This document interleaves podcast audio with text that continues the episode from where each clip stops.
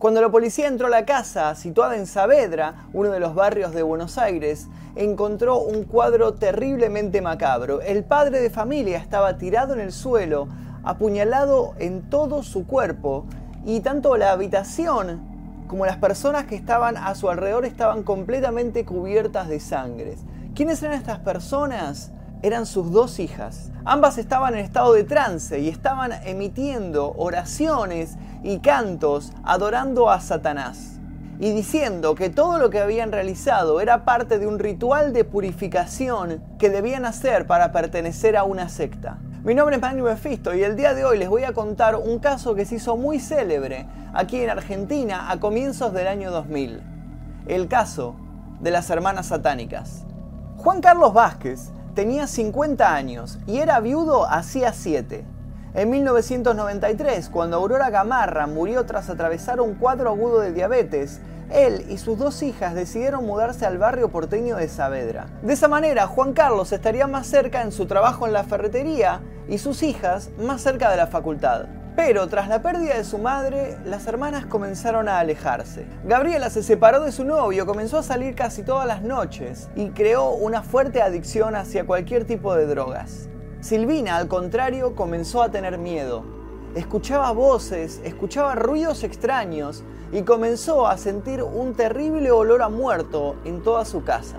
Fue entonces cuando decidió acercarse al Centro Alquímico Transmutar. Presenció los cursos esotéricos que allí se brindaban y le creyó al director de este lugar, Sergio Echeverry, quien le dijo que para parar con todos estos ruidos y este olor a muerto, debía realizar un ritual dentro de la casa que la purificara para siempre y así se revelaría el enigma de qué era lo que estaba sucediendo ahí dentro. Durante la noche del 26 y la madrugada del 27 de marzo del año 2000, Silvina, Gabriela y Juan Carlos estuvieron juntos en el mismo cuarto de la planta alta leyendo el Salmo 119, bebiendo una pócima y luego vomitándola así hasta el día siguiente. Ese sería el final del ritual de purificación. Los vecinos del Loft, ubicado en la calle Manuel Pedraza 5873 de Saavedra, donde habitaban los Vázquez, llamaron a la policía para quejarse de una serie de gritos, cantos y rezos que surgían del lugar. Un patrullero de la comisaría 49 llegó a la casa y cuando los dos policías se asomaron por la ventana del comedor para ver qué sucedía, se encontraron con una escena dantesca. Los efectivos tardaron, pero lograron romper la puerta de reja y vidrio y entraron a la planta baja del departamento. Había sangre en las paredes, en el piso, en los muebles de cocina, sobre los parlantes, en una botella de whisky y diluida en distintos recipientes. Velas y vasos con aguas distribuidos por toda la casa, el agua corriendo de todas las canillas. En un rincón había pelos cortados, pocillos con agua detrás de las puertas, folletos religiosos, una Biblia ensangrentada con versículos subrayados abierta en el Salmo 120. Sobre la mesa, un papel que envolvía restos de medialunas y un disco de la misa criolla de Ariel Ramírez, con la cubierta manchada de huellas dactilares rojas. Sobre un plato de madera se encontró un almanaque de transmutar con la imagen de una virgen y un pequeño retrato de una mujer en blanco y negro. Tendido sobre el piso, en un desnivel entre la cocina y el living, yacía desnudo el cadáver del padre de familia, aferrando una de las barandas de la escalera que dirigía al piso de arriba. A su lado, y también desnudas y bañadas en sangre, estaban sus dos hijas. Váyanse, esto no es real. Sal, Satanás. Y mamita, mamita, ahora papito va a volverse bueno. Fueron algunas de las frases que los policías alcanzaron a escuchar de boca de Silvina, quien observaba todo con heridas cortantes en el rostro, mientras que su hermana se encontraba acurrucada contra la pared, con sangre en las manos, golpes y cortes en el rostro y cuello. La policía llegó en el momento en que Silvina estaba por atacar a Gabriela y por el grado de delirio que padecía se necesitó de la fuerza de dos uniformados para poder quitarle el cuchillo y reducirla. Los investigadores entonces buscaron el conector principal de este crimen. Entre todas las diferentes teorías que se tejieron, hubo tres que fueron las principales. La primera decía que este crimen había sido impulsado por una secta satánica. La segunda decía que las dos jóvenes estaban en un grave estado de demencia que las había inducido a producir este asesinato. Y la tercera sostenía que no había ninguna secta que no estaban en un estado de demencia, sino que estaban fingiendo todo esto para poder así escapar de una supuesta pena de varios años tras las rejas. La autopsia de Vázquez determinó que el ferretero había recibido alrededor de 100 puñaladas en todo su cuerpo, la mayoría de ellas agrupadas en la cabeza y en el cuello, y que la herida mortal era un puntazo en la arteria carótida. En el abdomen, Vázquez tenía dibujado un círculo que contenía un triángulo en su interior. Además de esto, le faltaban ambos ojos y un gran pedazo de carne de la mejilla izquierda. Los policías que entraron al lugar aseguraban haber visto a las hermanas escupir pedazos de carne que seguramente eran los que le faltaban a la mejilla izquierda de su padre y que obviamente habían sido arrancados a mordiscones. Pero ¿qué fue lo que realmente sucedió? ¿Cuál de estas tres teorías era la verdadera? Ahora les voy a contar cómo se resolvió este caso, pero antes de eso les pido por favor que si les gusta este video y les gusta este tipo de contenido, por favor dejen su like mismo en el video. Si llegamos a más de 10.000 likes en este caso, voy a seguir subiendo otro que seguramente será alguno de los casos que ustedes me recomienden y me dejen por escrito aquí debajo en los comentarios. De más está decir que leo todo lo que ustedes escriben y además los invito también a contactarme si es que tienen algún dato para brindarme en mi Instagram que es este que aparece aquí debajo y a suscribirse si es que todavía no lo hicieron. Ahora vamos a ver cómo se resolvió este caso. Las chicas fueron llevadas al hospital pirobano. Gabriela Tenía heridas en la cara y moretones en el brazo y en la pierna izquierda. Silvina, heridas leves en la mano y el muslo derecho. Quedaron en la sala de cirugía de mujeres en las camas 814 y 815 bajo custodia. Las crónicas periodísticas del momento hablaron de canibalismo, definieron lo sucedido como un crimen satánico y bautizaron a Silvina y Gabriela Vázquez como las hermanas satánicas. Dijeron que el asesinato fue el corolario de un estado psicótico en todo el grupo familiar que obsesionado con la idea de que el diablo estaba viviendo en la casa, más precisamente habitando el cuerpo de Juan Carlos, decidieron purificarlo. A través de la voz de los vecinos, introdujeron la versión del incesto, ampliaron a la familia el cuadro de disfuncionalidad y especificaron en la figura de Gabriela el origen de los comportamientos depravados. A la mayor de las hermanas fue a quien más se desprestigió y se cuestionó su moralidad. Se la vinculó a la prostitución, a la promiscuidad y a la drogadicción. Los vecinos de Lomas recuerdan que los Vázquez llegaron del interior del país a principios de los años 70. La imagen de Juan Carlos está fresca. Un hombre que salía temprano de su casa para ir en bicicleta a trabajar a una bulonería. De las chicas, los recuerdos son más abundantes. Las dos hicieron la primaria justo a la vuelta de su casa. Dos nenas muy normales, muy aplicadas y muy simples. Por lo menos hasta los últimos meses de vida de su madre. De joven, se enojaba porque su marido compraba caramelos en otro lado para las nenas. Más grande, renegaba por la vida de Gabriela. Cada dos por tres la echaba de la casa y yo la dejaba dormir acá, contó Margarita Fernández, madre de una amiga de Gabriela. La más grande la volvía loca. Al final se murió de un infarto, agregó Lucía Faletti, amiga de Aurora. El cambio que produjo esa muerte se notó rápido. Se mudaron a la vuelta a un departamento de 350 pesos al mes. Se recluyeron, casi no veían gente no salían, aseguró Fabiana Menini, amiga de Gabriela. Silvina, la preferida de papá según sus conocidos, se volvió agresiva hacia su hermana. Por culpa tuya murió mamá, vos la mataste, le gritaba. La arañaba y la golpeaba, dijo Margarita. Yo creo que era porque Gabriela se acostaba con el padre. Iba a bailar al boliche cemento con mi hija.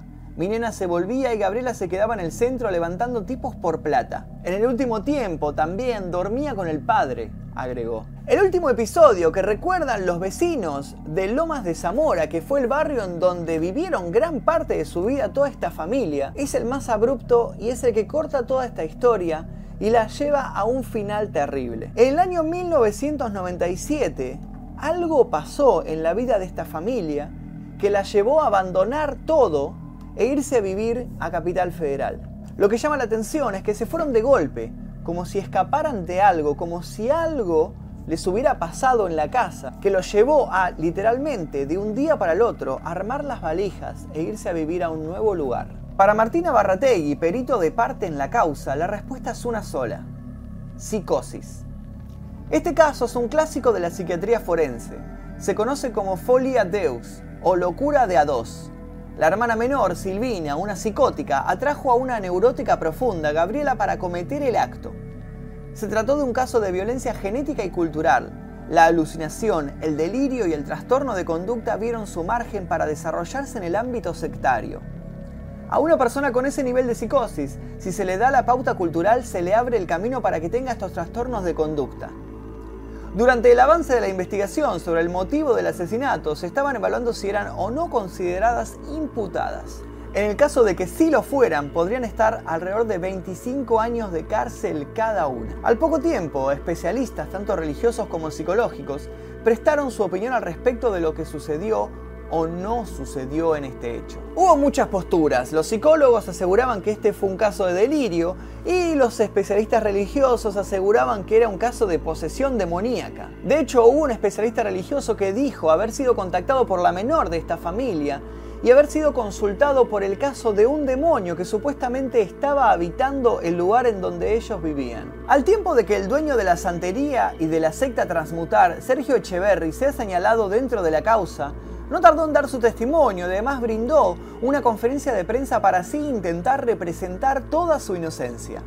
Asimismo, también se habló sobre las presuntas irregularidades de dicho centro transmutar, con lo que el dueño tuvo que salir a aclarar también esos rumores.